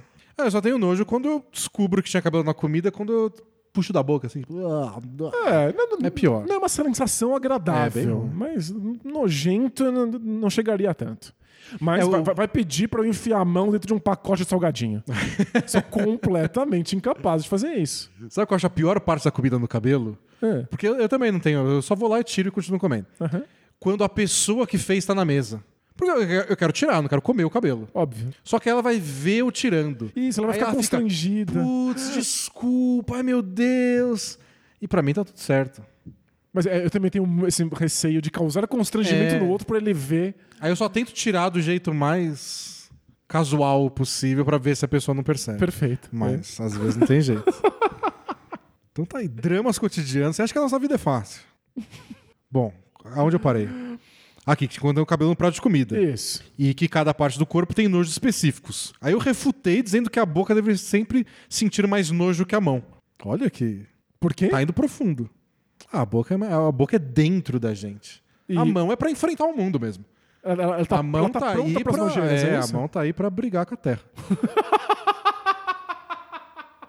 a boca é um santuário. Ok. Não todas as bocas, eu diria. É, por exemplo, eu não tenho nojo pôr a mão no corrimão do metrô, numa nota de dinheiro ou na fralda suja do nosso filho. Ok, no começo eu tinha, mas superei. ok, costumou. Mas eu jamais colocaria a boca em nenhuma dessas coisas citadas. Mas ela não se convenceu e continuou batendo o pé. Acho que a questão da boca não, não interagir com esses objetos que ele lista é a questão da doença. A mão está fechada e aí a doença não vai atravessar a sua mão. A boca, sim. É que- uma porta de entrada para micróbios, bactérias. E a boca, acho que é uma questão ainda mais de sensação também. A mão você limpa. Você suja a mão, você bota embaixo da torneira, limpei minha mão. Ok. Você não põe a boca na fralda da criança, passa água, depois foi limpei minha boca. Você, você tem que escovar os dentes. Não, Não, não, adianta? dá, não dá. Você vai ter que viver com isso pra sempre. nunca, nunca mais vai Nunca vai limpar? estar limpa de verdade. Não é Só possível. 10 anos depois, talvez. Não tem a sensação de, tipo, eu botei a boca no lugar errado, agora eu limpei, tá, tá, lavou, resolvido? novo. A mão lavou, tá novo. A boca, você... Mas sabe que engraçado? A mão lavou tá novo. O pé não tanto. Não é? Se você toca fezes e você lava a sua mão, é desconfortável, mas tudo bem. Agora, se você pisar num cocô descalço, é muito mais complicado. Eu tenho certeza que você vai lavar três vezes mais do que você lavaria a mão. Pode ser. Você tá muito acostumado a ter a mão suja, né? É, a mão tá aí pra brigar com o mundo. Bom, terminando. Como eu percebi que não ia conseguir mudar a cabeça dela, resolvi escrever pra vocês. Já que são pessoas inteligentes que conseguem sempre trazer bons argumentos para discussões, pra dizer quem está certo e quem está errado nessa história. Abraços, vida longa, bola presa. Valeu. Bom, Nossa conclusão foi que é um tema muito difícil. muito complexo, mas principal é: nojo não faz sentido. Isso, isso é essencial. Não, as pessoas têm nojo de coisas completamente absurdas porque o nojo não é sobre aquela coisa. O nojo simplesmente acontece. Numa questão bem mais profunda, deixa a coitada ter nojo do ralinho da pia. Você tem duas opções. Ou você deixa ela lavar a louça de um jeito nota 7 e você tira o ralinho da pia depois, Uhum. ou você sempre lava a louça. É. Outra, se ela, se ela tem muito nojo e você não tem, quebra esse galho pra ela. né? Pois é. Por exemplo, eu não teria problema nenhum em trocar mil fraldas. Eu, eu nunca vi problema também. Tipo, eu tenho zero nojo com isso. Mas eu tenho dificuldades gigantescas de pegar um frasco de azeite. Porque se você não usa direito o frasco de azeite, Ele ele fica, fica- azeitado. Ele fica e aí, a única solução pra mim é decepar essa mão depois e queimar a mão decepada numa fogueira.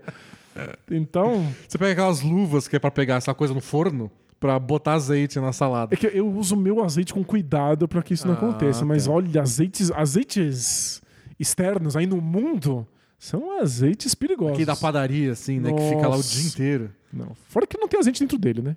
Ah, não, tem, Tem um um- negócio lá. Tem o óleo mais vagabundo Mas que não já existiu. Mas não resolve pra você. Óleo é... Não, é, a sensação horrorosa é a mesma. Mas é isso. Que alguém quebra o, meu galho pegando o azeite pra mim, eu quebro o galho pegando o cocô se precisar pra outra É isso pessoa. que bonito isso. É bonito, Muito né? bonito. A- amor é isso aí, gente. amor é passar o azeite pra alguém. Ahn, tem um que mandou com um amigo assinante urgente. Hum. Eu, eu não acho que é tão urgente, mas tudo bem. Como é menor do que as outras que eu tinha pra ler, eu vou ler essa que tá acabando o podcast. É, preciso da ajuda. Nem tem oi, de tão urgente aqui. Preciso da ajuda de vocês pra resolver uma questão como amigo.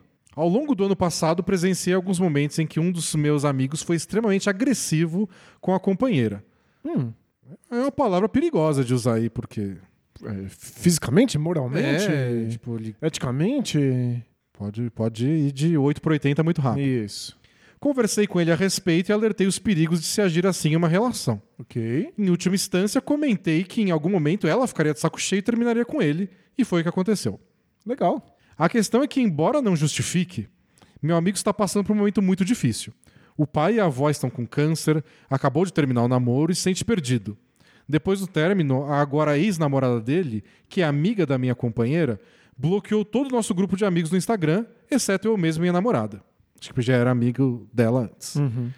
Para nossa surpresa, cerca de 20 dias depois de ter terminado com meu amigo, ela começou a postar fotos com outro rapaz, sugerindo que estava namorando com ele. E depois de um dia, postou foto de jantares românticos, o que deixava claro que eles estavam namorando. Ok.